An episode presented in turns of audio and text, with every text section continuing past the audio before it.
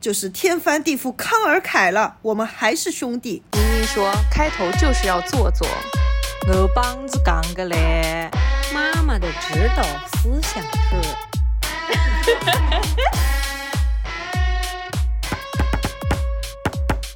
大家好，这里是宁宁开门。大家好，欢迎收听本期的宁宁开门，我是西西，我是凯子，我是宁宁。开心也是一天，不开心也是一天，希望大家开开心心每一天哦。这一期我们继续来听凯子讲故事，兄弟 下下集，下下集，兄弟下集。我们先回忆一下上一回讲到哪里了。哎，你真的很适合当老师哎，真的要复习一下先。你们还记得发生了什么吗？上一集西西剪辑的是后半段，所以我不知道落点落在哪里了。后半段的开始是李光头继续他死缠烂打的攻势，但他就是不带着宋刚一起去了。然后呢，宋刚就和林红在一起了，他们骑着他们的二八大杠，在大街上耀武扬威。然后呢，宋刚和林红还结婚了。结婚的时候呢，虽然邀请了李光头，但李光头没有去。从此，兄弟二人一刀两断，分道扬镳。就讲到这儿。好，那我们就接着往下说这个兄弟俩和林红之间的故事啊。李光头呢，情场失意，商场得意。上一集我们也还说到那个李光头做了福利厂的厂长嘛。是的，他们的厂里是两个瘸子、三个傻子、四个瞎子和五个聋子。李光头在林红这里跌了爱情的跟头，转身就在福利厂连续创造了利润的奇迹。这个时候，改革开放进入了全民经商的年代。李光头左思右想，越想越觉得自己是一个经商的天才。自己带领着呃两个瘸子、三个傻子、四个瞎子，还有五个聋子，都能够富得流油。若是率领五十个学士、四十个硕士、三十个博士、二十个博士后，还不富成了一艘万吨游轮？他脑子一热，马上命令手下十四个瘸傻聋瞎的忠臣放下手里的工作，好像地震了，好像火灾了，召开了福利厂历史上最紧急的一次会议。刚才他还在打电话联系一笔业务，放下电话后就决定要辞职了。他发表了长达一个小时的慷慨演说，里面用五十九分钟给自己歌功颂德，最后一分钟先是任命两个瘸子为正副厂长，接着用沉痛而惋惜的声语气宣布，福利厂全体员工一致接受李光头厂长的辞职申请。最后他还眼含热泪地说：“谢谢。”自己同意自己离职是吧？对，就像自己同意自己结扎一样。对他辞职了一个月之后。陶青就是当年给他和宋刚的爸爸宋凡平收尸的那个陶青，知道了他辞职的这个消息，但这个时候其实李光头已经辞职一个月了，他就很生气，他说：“这个李光头目无组织、目无纪律、目无领导、目无群众，已经十多年没有说脏话的陶青局长忍无可忍地骂了起来：‘这个狗娘养的王八蛋！’他决定要将李光头从民政系统里永远开除出去。啊？为什么？”因为不能辞职，因为你没有跟领导说呀。他不是辞职一个月了都没去通知他吗？哦哦哦，还是他厂里的那个瘸子厂长来跟陶青说的。哦哦，瘸子是花了一个月才走到了民政局。什么地狱笑话？陶青建议将李光头从民政系统永远开除出去。民政局工作会议一致通过了陶青局长的建议。哦，他现在还是民政局的局长。嗯，然后打印成民政局的红头文件，准备上报县政府。陶青拿着打印好的文件，最后审读了一遍。他说：“对于李光头这种无法无天的人，不能用辞职二字，一定要用开除。”李光头用突然袭击的方式辞职之后，回到家中，关起门来，花了半个白天和半个晚上的时间，就决定了李鲲鹏飞翔的方向。他根据自己在福利厂的成功经验，觉得自己创业首先要从加工业务开始，积累了资本以后再打造自己的品牌。哎，这个思路还是可以的啊。可是加工什么呢？李光头也想做和福利厂一样的纸盒业务，这个业务他已经熟门熟路。但是他想了很久之后呢，还是决定要忍痛割爱了。想到福利厂十四个可爱的忠臣，他觉得自己不能去抢他们的饭碗。最后他决定要做服装加工。只要从上海的服装公司那里拿到一笔笔订单，李光头的事业就会像早晨的太阳一样冉冉升起。他做好了这个创业的决定之后呢，他就要去拉投资。李光头带着一张世界地图来到了铜铁匠的铺子里。这时的铜铁匠已经是刘正的个体工作者协会主席。李光头自己创业需要资金，他知道从国家那里是弄弄不出来一分钱了，他的脑子就转到了铜铁匠这里。改革开放以后，铜铁匠这些个体户先富了起来。他们的银行存折上的数字越来越大。李光头笑呵呵地走进了铜铁匠的铺子，一口一个铜主席，叫的铜铁匠心花怒放。铜铁匠放下了打铁的锤子，挥手擦汗，说：“哎，李厂长，别叫我铜主席，就叫我铜铁匠。铜铁匠这三个字叫起来虎虎。”生威，然后呢？李光头就告诉铜铁匠，他已经不是厂长了，他辞职不干了。他站在铜铁匠的火炉旁，唾沫横飞地向铜铁匠描绘着自己的宏伟蓝图。他再三提醒铜铁匠，他带着十四个学傻瞎聋都能一年挣几十万。要是带上一百四十个、一千四百个健全人，里面像是炒菜撒味精那样。再撒些学士、硕士、博士和博士后进去，就不知道能挣多少钱了。最后呢，李光头就切入主题了，他向铜铁匠就是拉投资嘛，就让他拿钱一百元一份，拿多少份钱呢？以后就分多少份的红利。铜铁匠的脸色像炉火一样通红，他已经被李光头的话挑拨的激情燃烧了。他粗壮的右手在胸前的衣服上擦了又擦之后，伸出三根手指，我出三十份，三十份就是三千元人民币啊！李光头非常羡慕，他说：“你真有钱。”铜铁匠嘿嘿笑了两声，不以为然的说：“哎，三千元人民币我还是拿得出来的。”哇，那个年代。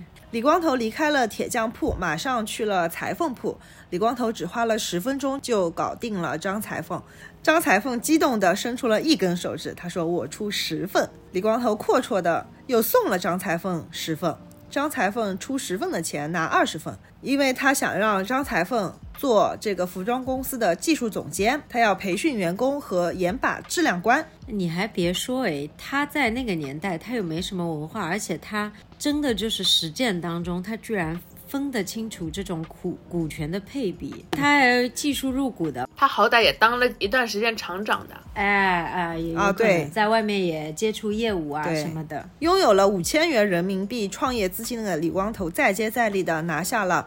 磨剪刀铺的小关剪刀和撑着油布雨伞拔牙的鱼拔牙，老关剪刀前些年大病了一场，身体垮了以后再也磨不动剪刀了，常年在家静养。小关剪刀就他儿子嘛，开始执掌这个磨剪刀铺，用他自己的话说，就是磨剪刀铺的光杆司令。小关剪刀出了一千元人民币十份。鱼拔牙最后出了二十份，就是两千元。李光头旗开得胜，磨了一上午的嘴皮子，就磨出了七千元人民币，好厉害呀！来我们公司上班吧。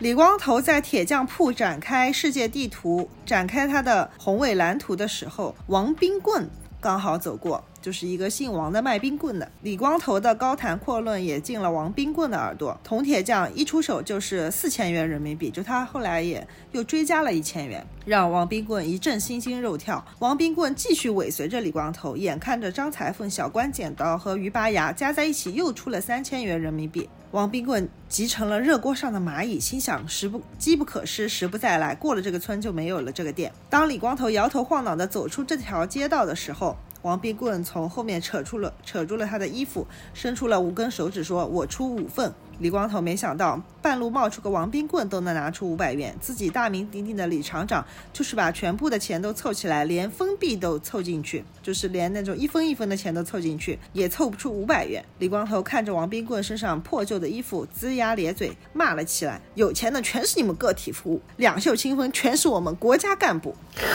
王冰棍点头哈腰说：“你也是个个体户了，你马上就要富得流油了。”李光头纠正他说：“不是富得流油，我要富成一艘万吨游轮。”万吨游轮，万吨 游轮，我要富成一艘万吨游轮。李光头筹集到七千五百元创业资金以后，马不停蹄的把我们刘镇所有的空房子都看了一遍。他选中的厂房是从前的仓库，这个仓库曾经关押过宋凡平。那个长长头发的中学生父亲就是在这里自杀的。这个仓库已经空置了多年，李光头把它租了下来，一口气买进了三十台缝纫机，一口气招进了三十个。附近的农村姑娘让张裁缝对他们进行技术培训。张裁缝说：“这个仓库太大了，可以放下两百台缝纫机。”李光头伸出三根手指说：“不出三个月，我从上海拉来的服装加工量就会堆积如山。两百台缝纫机，二十四小时踩动也来不及做。”李光头花了一个月的时间把这些全部安排好以后，他决定去上海了。他说：“现在是万事皆备，只欠东风。”李光头把买缝纫机余下的全部资金全都交给了张裁缝，要求张裁缝按时交纳厂房的租金，按时给三十个农村姑娘发工资。最重要的是，张裁缝要在一周之内把三十个农村姑娘培训出来。他说，不出一周，上海的第一批服装加工的布料就会运抵刘镇。他说自己短期内不会回来，他要像一条疯狗一样在上海乱窜，要把全上海的服装加工全部拉到刘镇来。他要张裁缝注意一下邮电局的电报。他拉到一笔业务，就会发一份电报回来。最后，他使劲地握了一下张裁缝的手，豪迈地说：“这里就交给你了，我要去上海借东风了，我要去上海当疯狗了。”然后呢，李光头坐在了苏妈的点心店里，他不知道这个时候陶青已经把他开除出了民政系统。他胸前的口袋里放着自己全部积蓄四百多元，这是他去上海借东风的食宿车马钱。他觉得这四百多元还没有花完的时候，整个刘镇的整个刘镇已经是缝纫机的响声此起彼伏了。李光头第一次去上海为福利厂拉生意时，也是坐在苏妈的点心店里，一边吃着一边等候发车。上次他带着福利厂的全。家福照片，这次他带上的是世界地图。李光头吃着包子的时候，跟苏妈也讲了他的创业计划。现在轮到苏妈也激动了。这些天，苏妈已经听说了李光头的远大志向，听说铜铁匠张裁缝、于关剪刀、那个于八牙和王冰棍已经加入了李光头的志向里去。苏妈仍然觉得耳听为虚。眼见为实，李光头吃着包子夸夸其谈的时候，苏妈比王冰棍还要焦急，他迫不及待的也要加入进去。李光头人还怪好的，他开拓业务都不用募集来的钱，他用自己的钱。可是我其实听着有一个问题，他拉的全是别人的钱，别人的钱都是按照份额来买的，然后那他。赚来的钱不就是要按份额去给他们吗？那他自己拿什么钱？他自己直接占股啊！钱剩下的钱给他们那个呀。对啊，他自己肯定先占股啊，他自己占干股，他是创始人啊。哦。他就先认缴嘛，他又不实缴了。哦。最后呢，他让苏妈出十五份，加上送给张裁缝的技术十份，刚好凑成一百份。苏妈欣喜万分。哦，他还真的是。这个盘子都是别人的，苏妈欣喜万分。她说：“我前两天刚去庙里烧过香，多亏我前两天烧了香，今天就遇上你李光头了。”苏妈说完要回家去取存折，再去银行取钱出来。李光头说：“来不及了，他马上要上车了。”他先把苏妈的十五份记在心里的账上。苏妈不放心，她担心李光头从上海拉来大生意以后就不认苏妈的十五份了。苏妈说：“记在心里的账靠不住，记在纸上才靠得住。”苏妈说。着就要走出门去，他让李光头等他取钱回来。李光头吼了两声，才把苏妈叫回来。他说：“我等你，车不等我。”李光头一看时间差不多了，他就准备去排队检票。苏妈对着他大喊：“李光头，你回来后可不能赖账，我是看着你长大的。”李光头这时候想起了童年往事，想起了宋凡平在外面的空地上被人活活打死，他和宋刚悲怆哭嚎。就是苏妈借给他板车，也是苏妈让陶青拉着死去的宋凡平回家。李光头转过身来看着苏妈，动容地说：“我我记得小时候的事情，我和宋刚在这里等妈妈从上海回来，没有人理睬我们，是你给我们包子吃，让我们回家去。”李光头眼圈红了。他伸手擦着眼睛，走到了检票口，回头对苏妈说：“我不会赖账的，你放心。”李光头去了上海，铜铁匠张裁缝、关剪刀、于八牙、王冰棍伸长了脖子，翘首以盼。但是苏妈却不是很踏实，自己的十五份毕竟没有记在账上。李光头走后，苏妈提着刚出笼的肉包子，分别走访了同、张、关、于、王五位合伙人，把他加入十五份的前因后果细说了一遍。哦，细说了五遍。俗话说，拿人家手短，吃人家嘴软。同张、关羽、王五个人吃掉了苏妈的二十只肉包子，五个脑袋都点头认可了。苏妈放心了，万一李光头赖账，这五个吃过包子、抹过嘴巴的全是证人。李光头走后，铜铁匠的铺子就成了这些合伙人聚会的场所。他们经常会在这里开会，并且畅想着单子来了以后热火朝天的干起来，并且就是蒸蒸日上的样子。张裁缝为了培训三十个农村姑娘，暂时关掉。了自己的裁缝铺子，他说这三十个农村姑娘都自己带铺盖来了。好在现在是阳春四月，好在那个仓库面积大，她们都睡在地上，睡成三排，像三十个女兵。张裁缝说，三十个姑娘里有聪明的，有笨的。聪明的三天就掌握了缝纫的技术，笨的怕是要花上十天半个月。铜铁匠说，十天半个月太慢了，这个李光头不出一周就会拉来大笔的生意。到时候做不出来怎么交代？六个创始人就这么议论纷纷。眼看着一个星期过去了，又一个星期过去了，去上海的李光头一点音讯都没有。现在开会的时候，六个人的话慢慢的少了起来，心里的小算盘也各自拨弄了起来。王冰棍第一个沉不住气，他自言自语：“这个李光头不会跑了吧？”张裁缝立刻反驳：“胡说！他走的时候把钱全都交到了我手里，有什么可逃跑的？”又过了两个星期，李光头还是音信全无。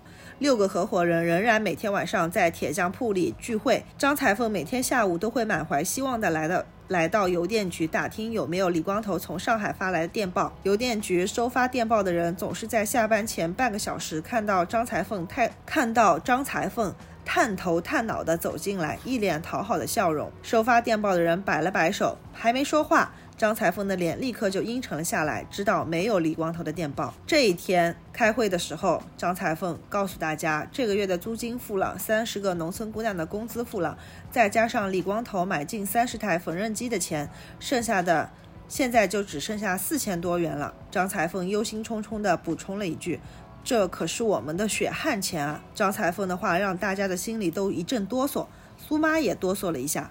过后又一想，自己的钱还没有投进去，才放心下来。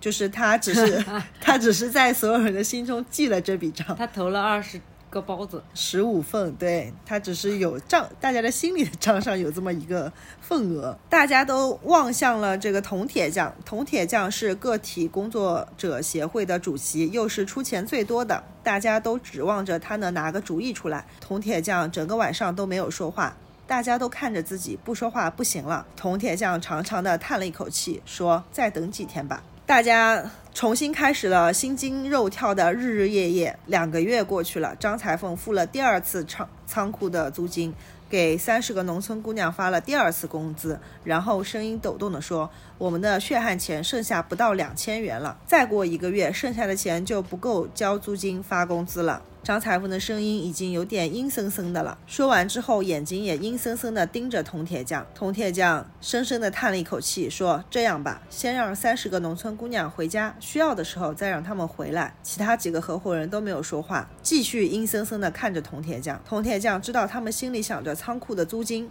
知道他们谁也不愿意将剩下的钱再扔进去了。铜铁匠摇了摇头，又点了点头，说：“这样吧，先把仓库退了，万一李光头真拉来了生意，再租回来也不迟。”几个合伙人开始点头了。张裁缝提出了一个问题：“那三十台缝纫机怎么办？”铜铁匠想了想后说：“按照大家出钱的比例，把缝纫机分了，各自搬回家里。”张裁缝出面让三十个农村姑娘回家了，又出面把仓库给退了。苏妈没有出钱，就没有分到缝纫机。所有的后事全部料理完了，这六个合伙人仍然每天晚上在铁匠铺聚会。只是这六个人聚在一起时，已经不像是活生生的人了。他们像六个鬼一样，冷冷清清地坐在一起。又一个月过去了，李光头还是没有丝毫的音讯。苏妈第一个不去铁匠铺了，接接下去，张裁缝、小关剪刀和于拔牙也不去了。只有出钱最少的王冰棍锲而不舍，继续每天晚上到铁匠铺报道。坐在愁眉不展的铜铁匠对面，一会儿叹气，一会儿抹眼泪。然后可怜巴巴地问铜铁匠：“我们的血汗钱就这么赔了？”铜铁匠双眼空洞地说：“没办法，该割肉的时候也只好割肉了。”就在六个合伙人绝望的时候，李光头风尘仆仆地回来了。这个时候，李光头已经离开刘镇三个月零十一天了。他傍晚的时候走出了长途汽车站，还是穿着那身衣服，还是一手提着一个包，一手拿着那张卷起来的世界地图。他走到了苏妈的点心店里，在一张桌子前坐了下来。苏妈竟然没有把他认出来。这时，这个李光头走的时候是一个闪亮亮的光头，回来的时候却是一头长发，而且满脸胡子。李光头走进了屋子，大叫一声：“苏妈，我回来了！”苏妈吓了一跳，说：“你你你你怎么是这副模样？”李光头摇头晃脑说：“忙死了，我在上海忙死了，理发的时间都没有。”铜铁匠、张裁缝、小关剪刀和鱼拔牙四个人都很兴奋地聚到了铁匠铺里，像是四个精神病患者一样，张嘴呵呵地笑着。他们等着李光头来开会，因为他们以为李光头拉回来了生意嘛，就是非常兴奋地等待着。李光头来了之后，坐下来，先是问大家说：“我走了这三个多月，你们这边进展如何？”同张、关于王苏。哑口无言，互相看来看去，然后张关，这这这个这个余华怎么写书这么偷懒啊？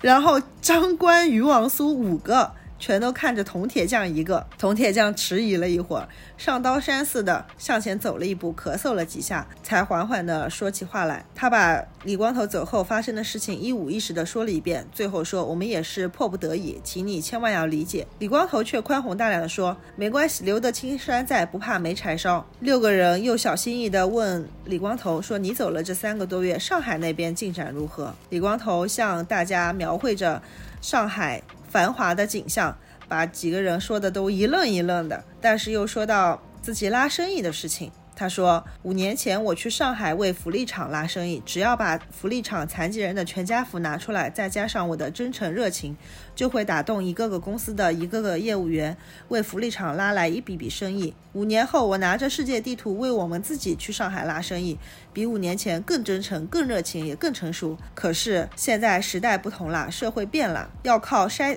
要靠塞钞票行贿才能拉来生意，我万万没有想到不正之风刮得这么快这么猛。六个合伙人听得眼睛发直，铜铁匠忐忑不安地问：“那你塞钞票行贿了没有？”李光头摇摇脑袋说：“没有。”当我终于发现行贿这个道理的时候，我的口袋里的钱就只够买一张回来的汽车票了。铜铁匠声音颤抖地说。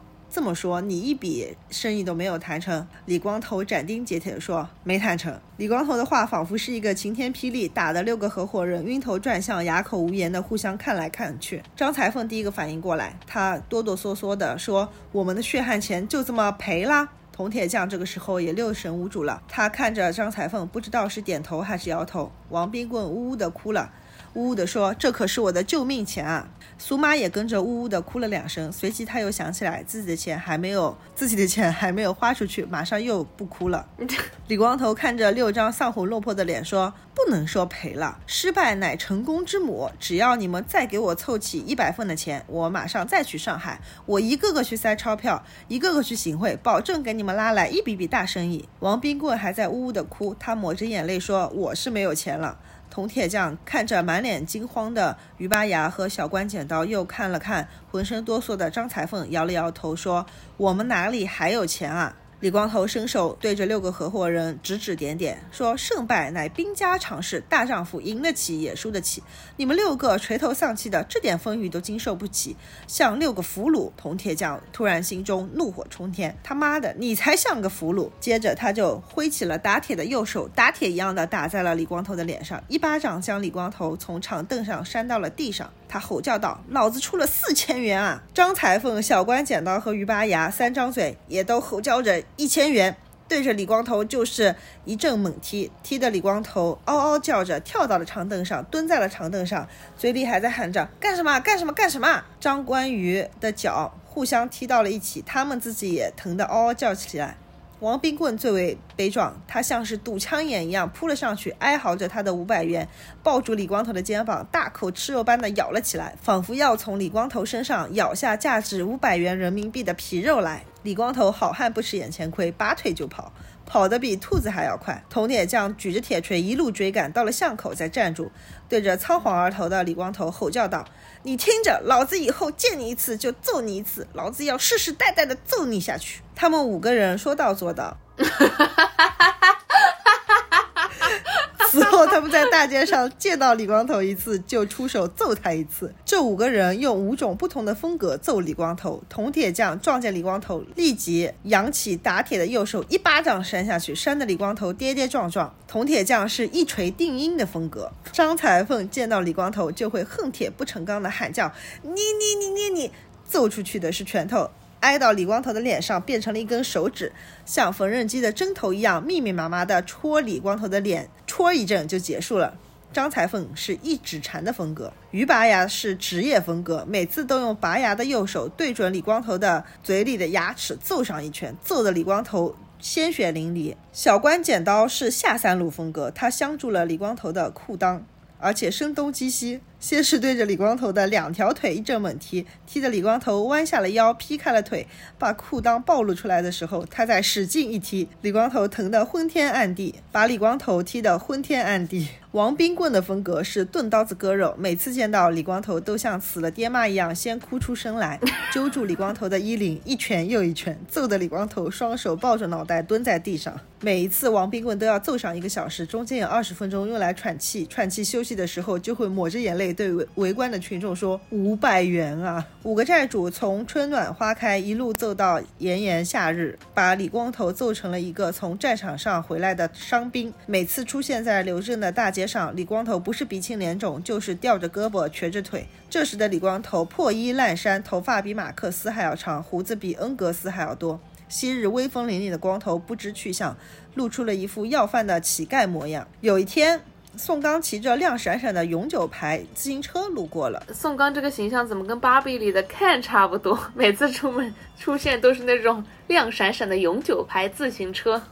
李光头听到自行车铃声就知道是宋刚过来了，他贴着梧桐树对着宋刚叫了起来：“宋刚，宋刚，我一天没吃东西了。”这个时候啊，我们说一下宋刚和林红的新婚生活。他们已经结婚有一年多了。宋刚那辆永久牌自行车呢，在刘镇的大街上也闪亮了两年了。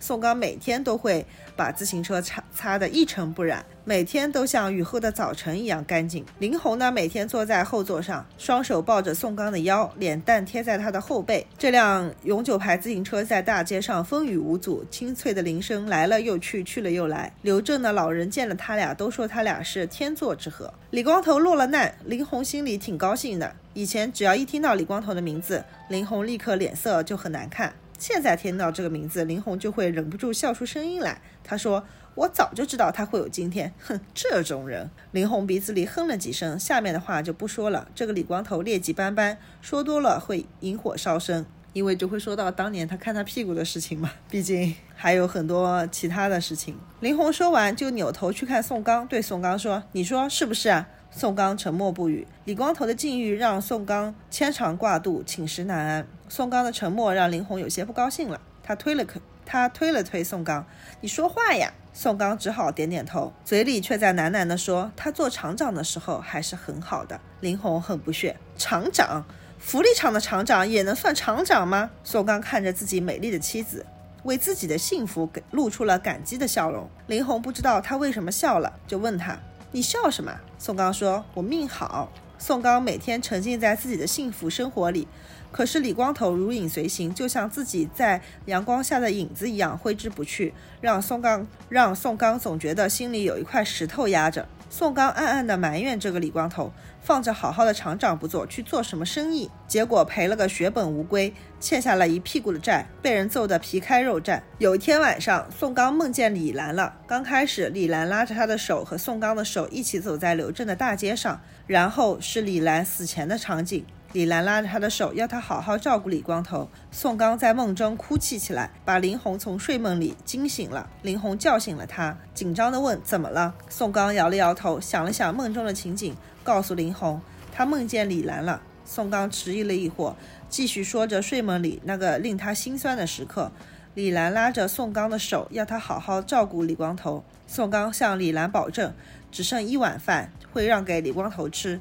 只剩最后一件衣服会让给李光头穿。林红打了个哈欠，打断了宋刚的话，说：“他又不是你亲妈。”我觉得这个时候的林红吧，其实有一点不是很近人情。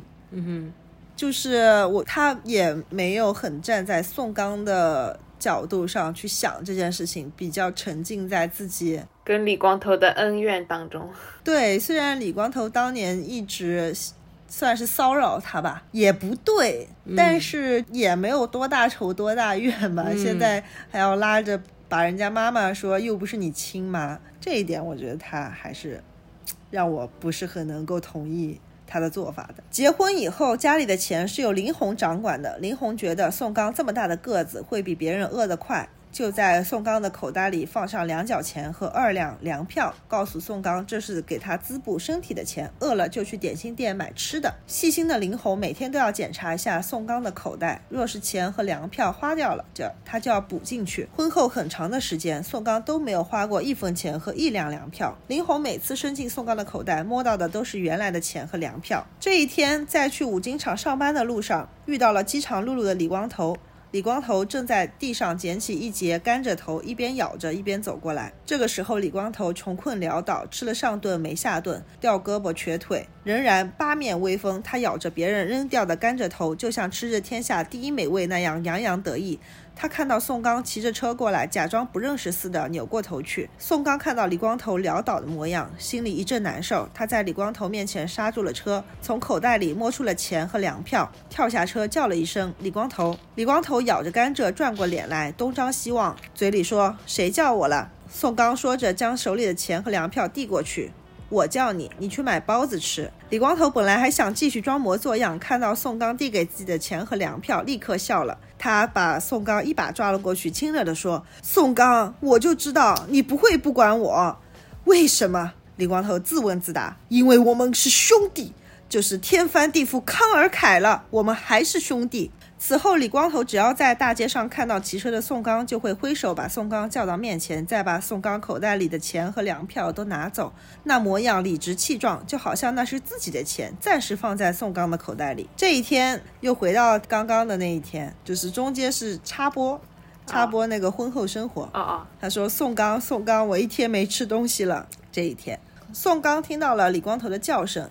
他的铃声立刻熄灭了。他歪歪扭扭地骑着车，骑到了李光头跟前，看着李光头叫花子的模样，摇了摇头，要从车上下来。李光头摆摆手说：“不用下来了，快给钱吧。” 宋刚踮起脚，口袋里摸出两张一角钱。李光头神气活现地接了过去，像是宋刚欠他的似的。宋刚伸手去口袋里找粮票。李光头知道宋刚急着要去针织厂接林红回家，他像驱赶蚊子似的，走吧，走吧，走吧，就是这样。李光头觉得自己再这样下去也不是个事儿，他就想着要回福利厂去上班。他这一天找到了陶青，热情洋溢的。抓着陶青的手，满脸笑容可掬。陶局长，我回来了。陶青看着李光头鼻青脸肿的脸，敷衍地握了一下李光头的手，神情严肃地说：“什么回来了？”李光头指了指自己的鼻子：“我，我回来了，我回来当福利厂的厂长了。”陶青，陶青说：“福利厂是国家单位，不是你家，不是你想来就来，想走就走。”李光头连连点头：“说得好，这个福利厂是国家单位。”不是我家，我李光头以厂为家，所以我回来了。陶青斩钉截铁地说：“不可能，你目无组织，目无领导，就是不可能让你回来。哎，不可能让他回来。”后来的几天里，李光头找到了县里的书记、县长，又找了县里的组织部长，找了县里大大小小的官员，总共十五人，慷慨激昂地表达了要重回福利厂的决心。书记和县长还有组织部长还没等他把话说完，就叫人把他轰了出去。李光头换了一副嘴脸，找到另外十二个官员，可怜巴巴的说了又说。这十二个小官听他说完后，给他泼了十二盆凉水，说了十二个斩钉截铁的不可能，告诉他国家是有体制的，出去的人是回不来的。李光头心想：什么体制？说这些王八蛋。真是敬酒不吃吃罚酒。李光头一生气，决定给他们吃罚酒，开始在县政府门口静坐示威。这不纯纯小流氓行为吗？他每天就像上班一样，早晨到县政府的大门口，在县政府的大门中央坐下来。下午下班了，他就和县政府里的人一起走在回家的路上。李光头盘腿坐在县政府大门的中央。脸上挂着一副当官万夫莫开的表情。刚开始，我们刘镇的群众不知道他在干什么。李光头主动向群众解释：走一个人过去就要说一遍，我是在静坐示威。衣衫褴褛的李光头没吃的没喝的，他在县政府静坐的时候，就沿途捡些破烂，像是易拉罐啦、矿泉水瓶啦、报纸、纸盒之类的，堆在县政府的大门口。在县政府上班的人都知道他收破烂，也把旧报纸、废纸盒等废品拿到大门口扔给他。他把县政府大门旁的空地弄成了一个废品收购站。他在那里静坐示威的时候，看到群众拿着报纸过去，就会喊着“报纸读完了没有？”群众说读完了，他就要群众把报纸扔给他。看到群众喝着饮料走过去，就叫住他们，让他们喝完了，把瓶子、罐子扔给他再走。有的时候，走过的群众穿着旧衣服，他就说：“你这么有身份的人，穿这么破的衣服太丢脸了，脱下来扔给我吧。” 就他这个人确实是挺没皮没脸的。嗯，李光头本来是想回福利厂做厂长，他没做成厂长，倒是做成了一个破烂。我们刘镇的群众开始叫他李破烂了。李光头开始只是为了糊口才沿途捡些破烂，后来没想到因此而成名，成了刘镇的破烂大王，不亚于少年时期的屁股大王。当年他就是看了林红的屁股才被叫屁股大王的。刘镇的群众家里要有什么想要扔掉的东西，就会走到县政府的门口让他去取。那个时候他还在静坐示威，他对待自己的静坐事业兢兢业业。他说现在不能去取，他认真的记下了他们的地址，告诉他们我下班了就来取。我下班了就来取，说的真有班儿似的。刘镇的居民人也蛮好的，还让他来取，还走到县政府门口让他来取。你走都走，你不能直接给人家带过去吗？你反正都是要去一趟的。你走都走了，你扔到垃圾桶里去会怎么样啊？然后我们把这个镜头又看到宋刚和林红这边啊。就是因为宋刚本来其实不花口袋里的钱，但是后来因为李光头经常问他要钱，他的钱就就是经常会没有嘛。然后林红就关心他说：“哎，你每天都吃了些什么呀？”宋刚嘴巴张了张，没有说话。林红又问了一次，宋刚摇了摇头，说自己什么都没吃。林红怔住了，宋刚躲开林红的眼睛，不安地说出钱和粮票的去向：“我都给李光头了。”这孩子还是挺实在的。林红愣住了，他想起来宋刚已经哦。林红愣住了，他想起来李光头已经是一个要饭的叫花子了。他算了算，这一个月下来，差不多被李光头拿走了六元钱，不由得流出了难过的眼泪。他嘴里反复的念着六元钱，他说要是省着花，够让两个人生活一个月。一个月他给宋刚买零食的钱，他们两个人省着花能花一个月。嗯，对呀。哦，那个时候是吃集体的是吗？林红哭着问宋刚为什么要这么做。宋刚抬起头来看了林红一眼，轻声地说：“他是我弟弟。”林红说：“他又不是你亲弟弟，就算是亲弟弟，他也该自己养活自己了。”宋刚不同意林红说的话：“他就是我的弟弟，他以后他以后会养活自己的。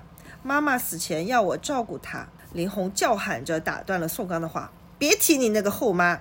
林红的话让宋刚伤心了。他也叫喊了起来：“她就是我的妈妈！”两个人吵架了嘛？宋刚又这么娘吗？那就是我的妈妈，那就是我妈妈。不许你说我妈妈！好了好了，不是，只是我比较娘，好了吧？两个人吵了一架，慢慢的呢，宋刚冷静了。他的眼睛看到林红的鞋是旧的，裤子是旧的，衣服也是旧的。想到林红平日里省吃俭用。心里就难受了起来。他觉得自己不应该瞒着林红把钱给李光头。他这个时候确实觉得自己还是做错了，确实比较两难。他就真诚地看着林红说：“我错了，我不需要钱了，就是你别再给我钱了。”林红看着宋刚说。你需要，但是你这个钱一定要花在你自己身上。林红还是蛮心疼宋刚的，只是不想让他把这个钱去给李光头而已。因为他可能是正儿八经要干活的，而且他确实本身就是给他买点心的嘛。对，他在五金厂上班嘛，嗯，估计干的活挺重的。嗯，第二天下班。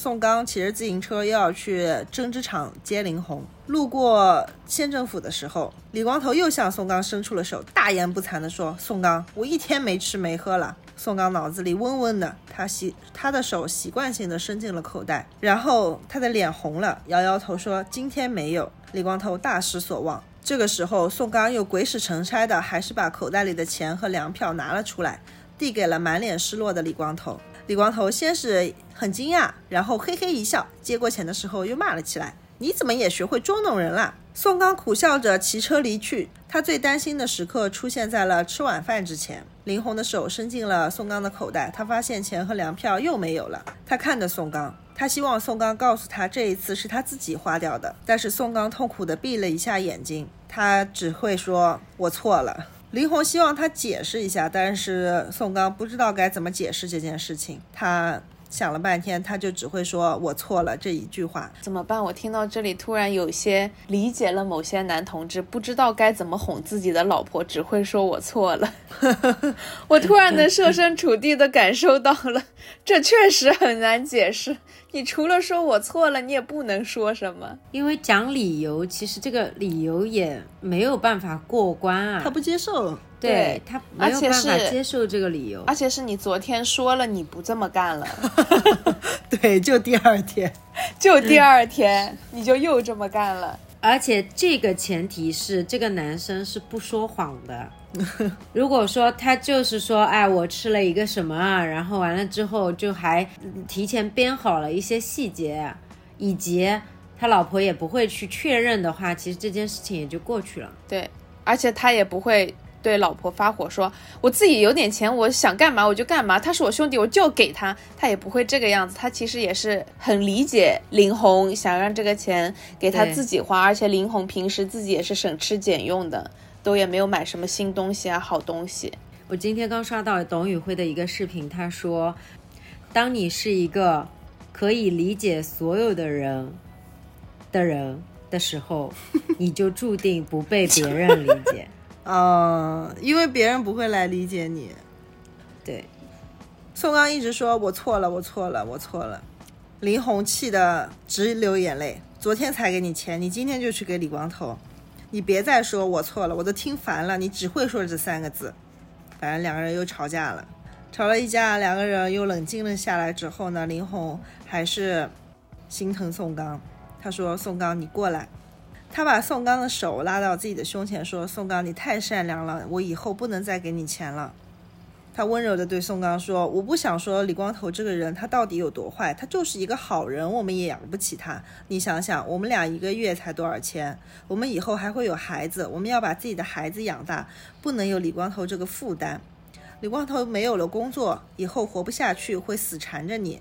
宋刚，我不是担心现在，我是在担心以后。你为我们以后的孩子想想。”你一定要和李光头断绝关系，就是他已经上升到希望宋刚再次和李光头断绝关系。但是我觉得这个很奇怪，it doesn't make sense 的一点就是说，如果宋刚每天这两毛钱和粮票都是自己吃掉的，他们是活得下去的啊，因为他不是本身就是给宋刚花的嘛，他希望是宋刚是花掉，然后呢，现在也就是花掉了，只是不是宋刚吃的，就上升到说。我们以后有了孩子怎么活不下去了？我觉得他这个可能是有一点，就是担心他有了这个由头之后，他会越给越多。啊，对，可能是这个逻辑吧。不然的话，光是这两毛钱，那那他自己吃了，他也天天给他呀，只是之前他不用而已。哎，是的，就这个，他本来就不喜欢这个人，现在还要养他赛克啊，是吧？嗯。宋刚呢，这一次又站在了林红这一边。此后呢，他又开始躲避李光头了。李光头在县政府大门口的破烂已经堆成了小山。他改变了自己静坐示威的风格，只在上班和下班的时候才盘腿坐在大门中央，其他时间进出大门的人不多，他就撅起屁股在破烂里乐此不疲地翻捡。有一天，他翻到了一块破旧的手表。上面写着外国字，是外国牌子的手表。然后呢，正好宋刚路过，他就非常兴奋地上去给宋刚看这块手表。他激动地对着宋刚说：“看见上面的外国字了吧？这是外国手表，走出来的都不是北京时间，是格林尼治时间。我从破烂里找出来的。”宋刚看了看表上的指针，他说：“呃，你这块表怎么没有指针啊？” 李光头说。这花点小钱修理一下，格林威治时间就哗哗的走起来了。然后李光头将外国手表放进了宋刚的口袋，慷慨地说：“给你了。”宋刚吃了一惊，没想到李光头把自己这么喜欢的东西送给他。他不好意思，他又把手表拿出来，想要还给李光头。他说：“你自己留着吧。”李光头斩钉截铁地说：“拿着！我十天前就找到这手表了，我等了你十天，要把这个表送给你。这一个月你都跑到哪儿去了？就他俩已经一个月没有见面了。宋刚这一个月都在躲着他。宋刚满脸通红，不知道该说什么。李光头接着说：“你每天接送林红，你需要手表，我不需要。我是日出出门示威，日落回家睡觉。”宋刚就有一些。怎么说呢？不忍心了，不忍心了，他就问李光头说：“这一个月你还好吗？你这一个月都吃了些什么？”李光头眯起眼睛想了想，摇了摇头说：“忘了，忘记吃什么了，反正没饿死。”宋刚还要说话，李光头急了：“哎呀，你太婆婆妈妈了，你赶紧去接林红去吧。”他就把宋刚给赶走了。接到林红回家以后，宋刚迟疑了很久，没有把李光头送他手表的事情告诉林红。宋刚口袋里没有钱，没有粮票了，可是他还有午饭。那个时候，他和林红每天晚饭都会多做一些，吃完之后将剩下的饭菜放进两个饭盒，这是他们第二天在工厂吃的午饭。宋刚避开李光头的那几天里，只是偶尔的想一想李光头怎么样了。见了李光头，兄弟的情谊又在心中挥之不去。这个李光头捡了一块没有指针的外国手表，宝贝似的藏了十天，专门为了送给宋刚。让宋刚想起来就很感动。第二天吃午饭的时候，宋刚想到了李光头，他就骑着自行车，拿着饭盒来到了县政府大门口。李光头正撅着屁股，埋头在破烂里翻捡着什么。宋刚骑车到了他的身后，他还没有发现。宋刚按响了车铃，李光头吓了一跳，回头看到宋刚手里的饭盒，眉开眼笑地说：“宋刚，你知道我饿了。”李光头说着，一把拿过来宋刚手里的饭盒，急匆匆地打开来，看到里面的饭菜还没有动过。李光头手停下来了，他说：“宋刚，你还没吃吗？”宋刚笑着说：“你快吃吧，我不饿。”李光头把饭盒递给宋刚，说：“不可能，我们一起吃。”李光头从那堆破烂里找出来一沓报纸，铺在地上，让宋刚坐在报纸上，自己一屁股坐在了地上。兄弟两个并肩坐在那堆破烂前，李光头重新拿起来宋刚手里的饭盒，用筷子将里面的饭菜拨弄均匀了，又用筷子在中间挖了一条战壕，告诉宋刚，这条是三八线，一边是北朝鲜，一边是南朝鲜。然后他让宋刚先吃，两个人就推来推去了。之后呢，就是你先吃，你先吃，你先吃。然后另外一个饭盒一个一个帕贴塔，没有，反正就是还是吃了。这个时候就是真的应验了宋刚。答应李兰的那句话，只剩最后一碗饭也跟李光头分着吃。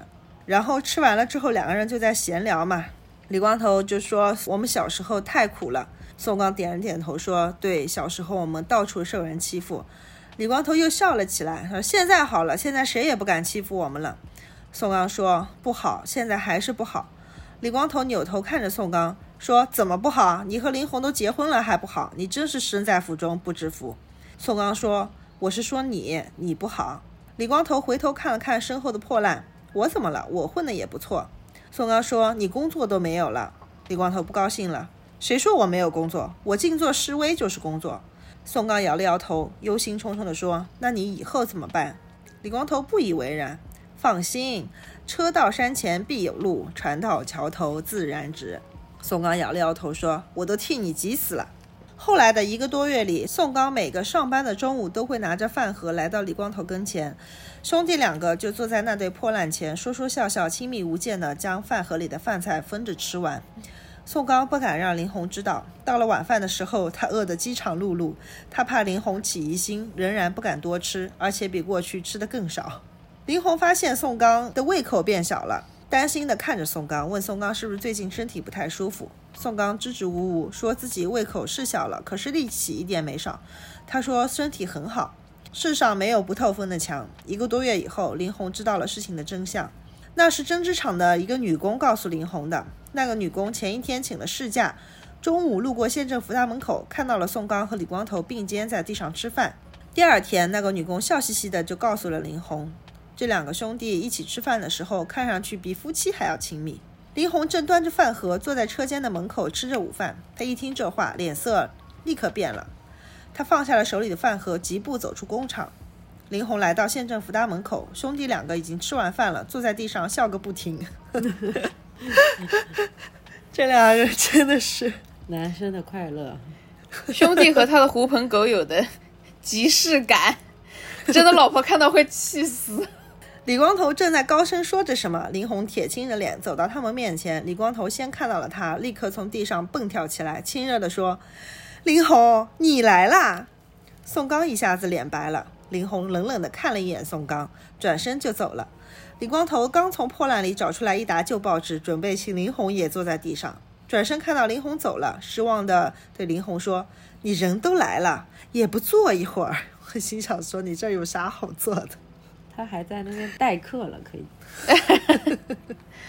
他这心态我是真的很服气的。下午下班了之后，宋刚低着头对着林红把这一个月来和李光头分着吃午饭的事情如实说了出来。林红一边听着，一边摇头，一边流泪。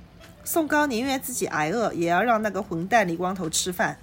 看到林红气哭了，宋刚立刻闭上了嘴巴，忐忑不安地站在一旁。过了一会儿，看到林红擦起了眼泪。宋刚才转身找出了那块外国手表，结结巴巴地告诉林红，本来他已经不和李光头交往了，因为那天骑车从县政府大门口经过，李光头叫住了他，给了他这块手表，让他重新想起了往日的兄弟情谊。林红喃喃地说着，林红看了看他手里那块表，突然就喊叫了起来：“这是手表吗？指针都没有！”林红终于爆发了。他哭喊着大骂李光头，从李光头在厕所里偷看他的屁股骂起，骂到李光头如何在大庭广众之下死皮赖脸的骚扰他，还带着福利厂的瘸傻瞎龙来针织厂闹事儿，让他丢尽了颜面，在别人面前抬不起头来。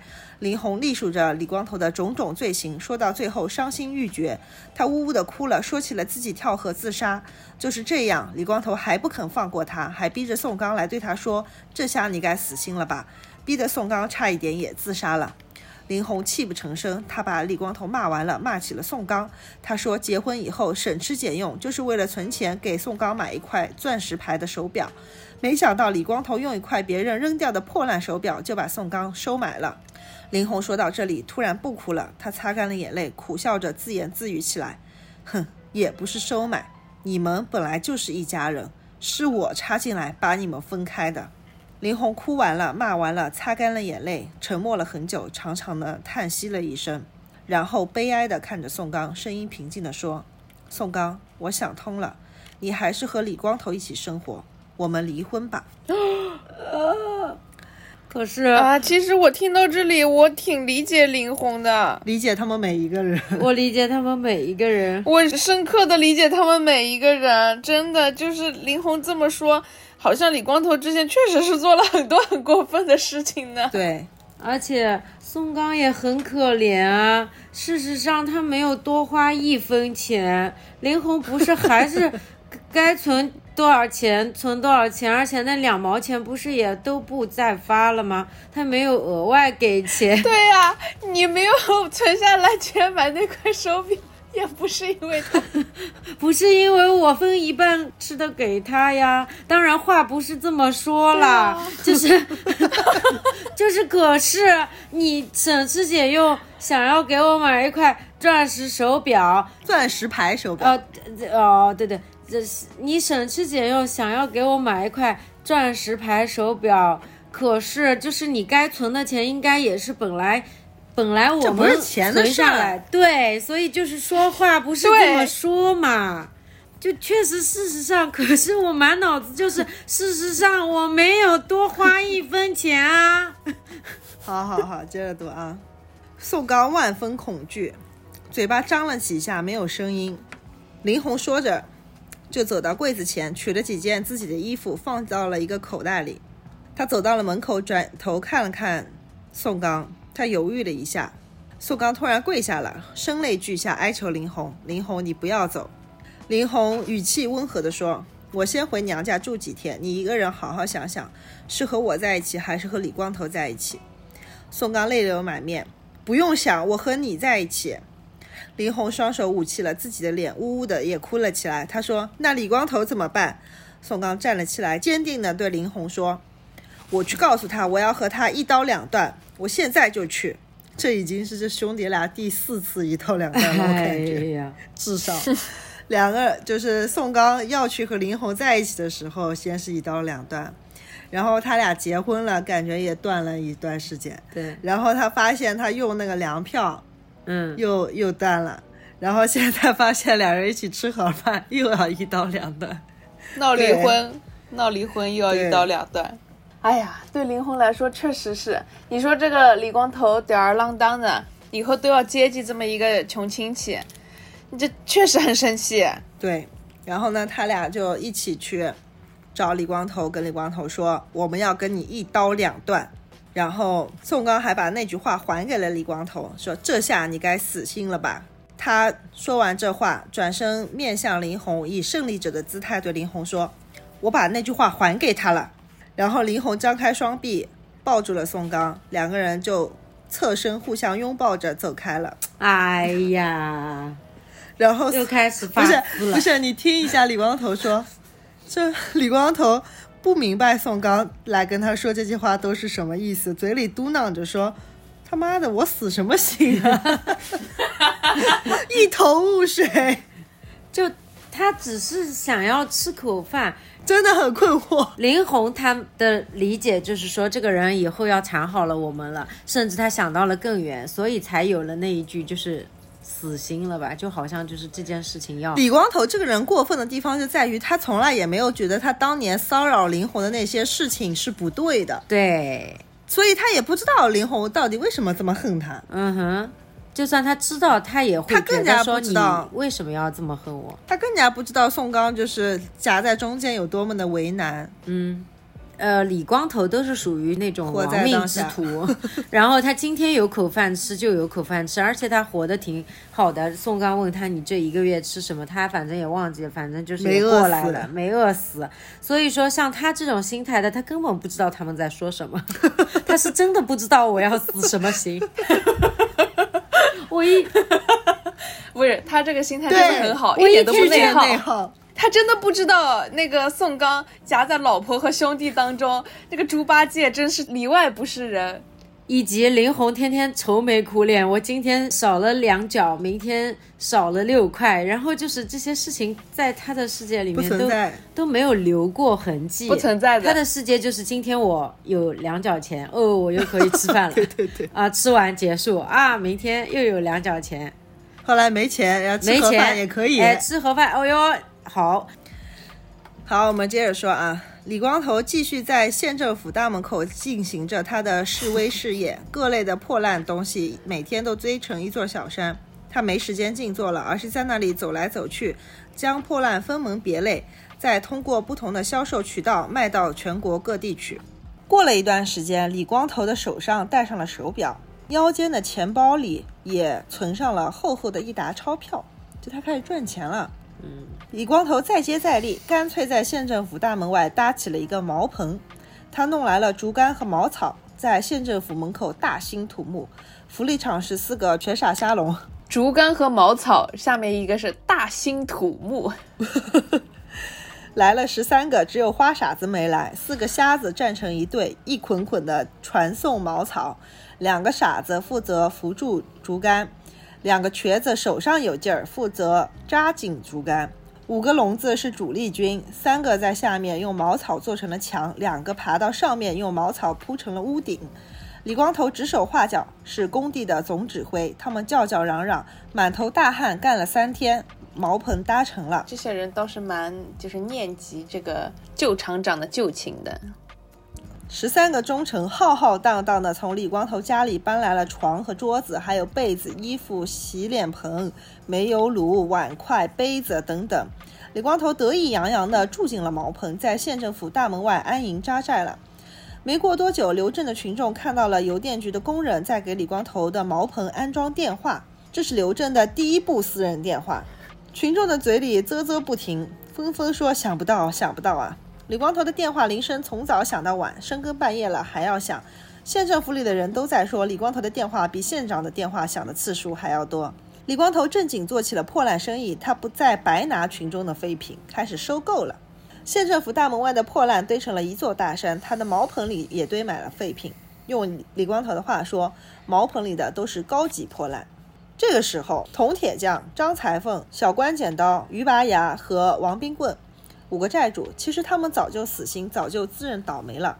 他们万万没有想到，李光头做上破烂生意之后，开始准备还他们钱了。李光头把本金和利息都加上算了起来。他先打算还王冰棍的钱。他说：“我现在钱不多，只能分期还债。我每个月都还，争取一年内能还清。你去替我通知铜铁匠张裁缝、小关剪刀和于拔牙，我李光头要开始分期还债了。”铜张关于王五个嘿嘿的笑着。铜铁匠看看另外四个，这四个也都全都看看他。他陪着笑脸对李光头说：“听说你要还钱了？”李光头纠正他说：“不是还钱，是还债。”铜铁匠点点头说：“还钱还债都一样。听说还有利息？”李光头说：“当然有利息。我李光头好比是人民银行，你们就好比是我的储户。”李光头开始还债的消息迅速传遍了刘镇，群众们感慨万千，都说李光头是个了不起的人物，说李光头捡破烂都能把自己捡成个财主，要是捡黄金还不把自己捡成个全国首富了。这些话传到李光头的耳中，他谦虚地说：“群众抬举我了，我小打小闹，做些糊口的买卖而已。”谦虚之后，李光头忍不住要抚今追昔。当初辞职去开服装厂，赔了个血本无归，然后回心转意想要回福利厂，回不了福利厂，只好静坐示威。为了糊口，去捡些废品破烂卖了，没想到竟然做成了破烂生意。他总结了自己的经验教训，告诉刘镇的群众：生意上的事情真是有心栽花花不开，无心插柳柳成荫啊！李光头的破烂生意迅速壮大，县里的领导终于忍无可忍。李光头的破烂在县政府大门外堆积如山，他们屈指算来，李光头的静坐示威已经快有四年了，回收废品破烂也有三年多了。刚开始，李光头只是在大门的一侧堆了一个破烂小山，如今他在大门两侧堆起了四座破烂大山，还招收了十个临时工，上班下班以县政府的铃声为准。刚开始，群众看见外地的卡车 将破烂拉走。后来是外地的卡车拉着破烂来了，再由李光头批发到全国各地去。群众目瞪口呆，说：“这个李光头是不是想做全国的丐帮帮主？”李光头摇头晃脑，财大气粗地告诉群众：“他是个生意人，他对权力不感兴趣。他已经把刘镇发展成了华东地区最重要的破烂集散地之一。”嗯。我们县里的领导都是穷人出身，他们不怕脏，不怕废品破烂的气味飘进办公室。哎，你说他们也忍了他挺久的，哎，没有赶他，哎，三年了。你要真赶他，其实真的也能做到吧？他们怕上级领导下来视察，一看见大门外四座废品大山，就会脸色铁青。上级领导非常生气，说这哪是政府机关，简直就是垃圾中心。我们县里的领导天不怕地不怕，就怕升不了官儿。上级领导不高兴了，县里领导的仕途大受影响。县里几个主要的领导紧急开会研究，趁着李光头还没有把刘镇变成全世界的破烂集散地，赶紧处理，要不以后就更不好办了。县里的主要领导一致同意，把清除政府大门外的。废品山当成了县里的形象工程来抓，他们研究了两种方案，一种是出动武警和民警，强行将李光头的废品山清理掉。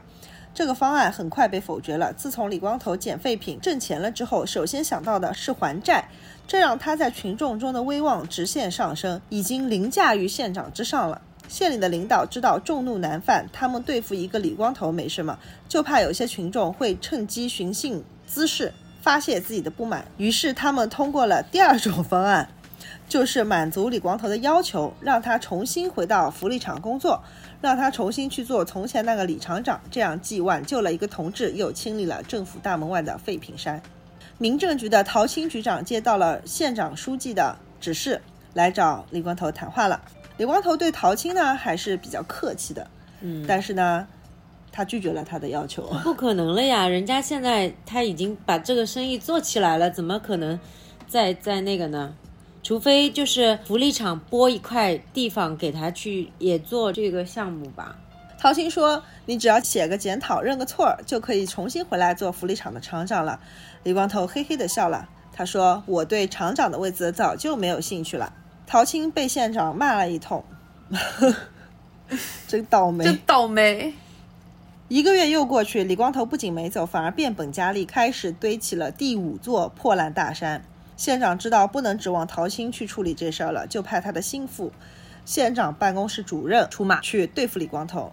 陶青曾经有恩于李光头，李光头自然尊重陶青。那个县长办公室主任李光头就不放在眼里了。办公室主任对李光头说：“县长请你去他的办公室。”李光头晃晃脑袋说：“我现在没时间。你没看到我正在日理万机吗？” 办公室主任被李光头呛走了之后，灰溜溜的回到了办公室里，把李光头的话告诉了县长。县长听了很不高兴，将手里的文件往地上一扔，说：“他算什么日理万机？我才是日理万机！”县长在办公室发了一通脾气。不是，重点是这个吗？县长在办公室里发了一通脾气，最后只好亲自到大门口去找李光头。过几天有个副省长要来县里视察，县长必须在副省长来之前将大门口的五座破烂大山清理掉。虽然县长在心里骂骂咧咧，他见了李光头还是满脸笑容。他说：“李光头还在日理万机啊。”李光头和县长寒暄了一下，县长也说明了来意。县长劝他回去做福利厂的厂长。李光头抹抹自己的嘴巴，他说：“回去当厂长一个月能有多少薪水？”县长说：“这个他不清楚，国家的干部薪水是有规定的。”李光头就问县长：“一个月挣多少钱？”县长含糊地说：“也就几百块。”李光头嘿嘿笑了，他指着十个满头大汗的临时工对县长说：“他们挣的都比你多。”然后李光头好心好意地邀请县长：“县长，不如您到我这里来工作吧，我每月给您一千元，干得好还有奖金。”县长铁青着脸回去了。回到办公室以后，发了一通更大的脾气，气疯。他把县政府办公室主任再次叫了过来，说：“把李光头交给他了，不惜一切代价，必须在副省长来之前把大门口的破烂废品山清理掉。”县办主任灰头土脸的来到了大门口，见了李光头就直截了当的说：“你说吧，什么条件你才搬走？”李光头听了县办主任的话，知道自己的计划成熟了，他挥手斩钉截铁的说：“他不会回到福利厂去工作。”他说：“回收破烂废品也是一番事业，也是建设社会主义，也是为人民服务，也需要得到政府的支持。”他说：“他早就想要把这些废品破烂从县政府大门口撤离了，他也不愿意给县里的领导和全县人民丢脸，他只是苦于没有地方，所以一直在这里苦苦支撑。”李光头说的情真意切。县办主任连连点头，李光头趁热打铁。他说：“县房产局有几处街面房子空置着，还有那个他曾经租来创办服装厂的仓库也空置着。仓库地处偏远，前面有个很大的空地，刚好可以堆放他的破烂废品。那几处空置的街面房可以给他开回收废品破烂的连锁店。这样一来，空置的房子和仓库都利用上了，县政府大门口的破烂大山也没有了。”李光头最后说：“这可真是两全其美的事儿啊！”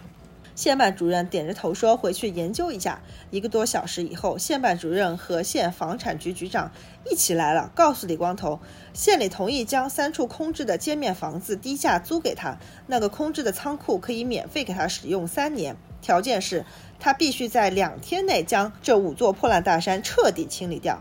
李光头摇了摇头说：“两天。”两天太久了，毛主席说只争朝夕，我一天就清理干净。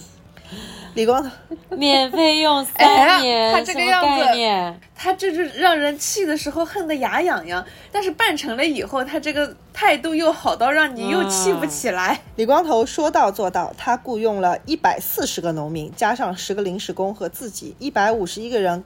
干了一天一夜二十四个小时，变魔术似的将县政府大门外的五座破烂大山都清理掉了。不仅打扫得干干净净，还在县政府大门口整齐地摆上了两排二十盆万年青。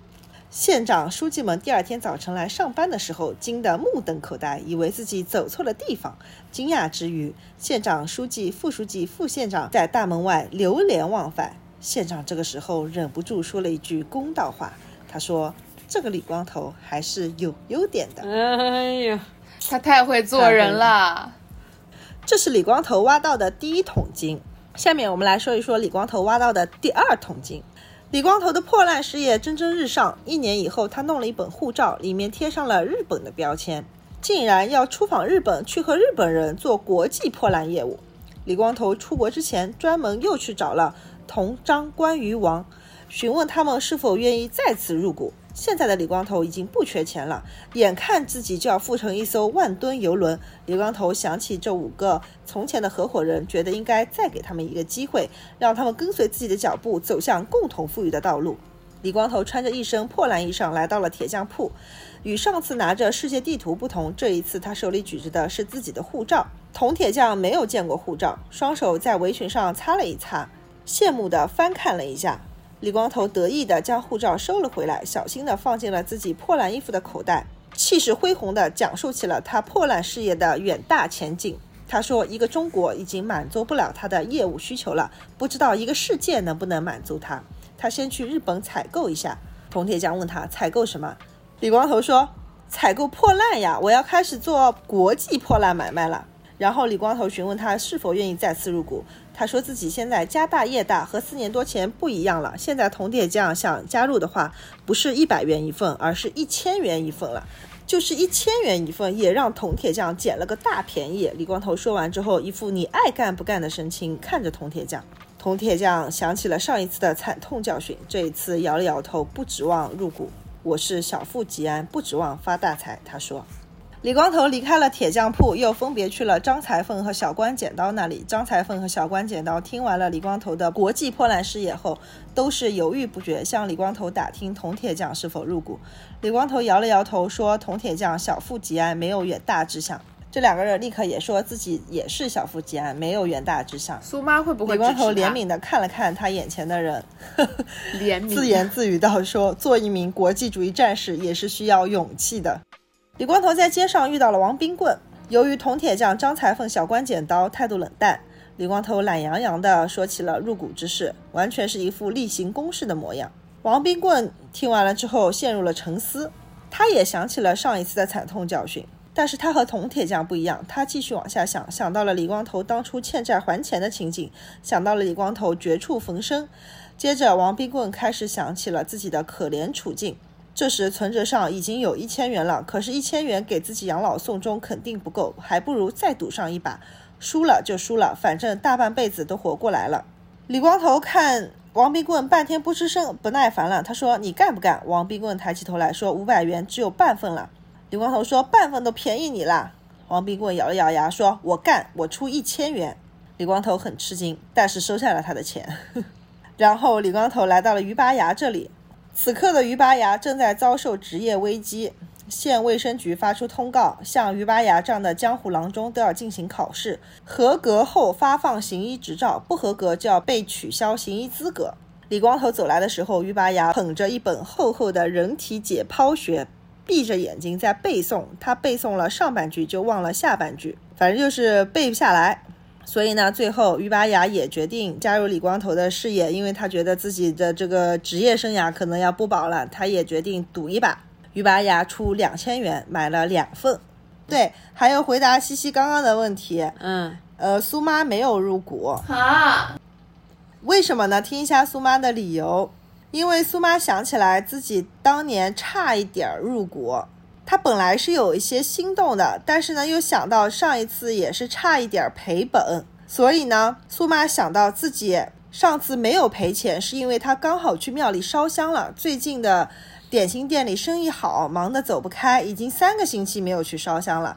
他心想说：“我没有烧香这件事情不能做。”他就摇了摇头，不打算入股了。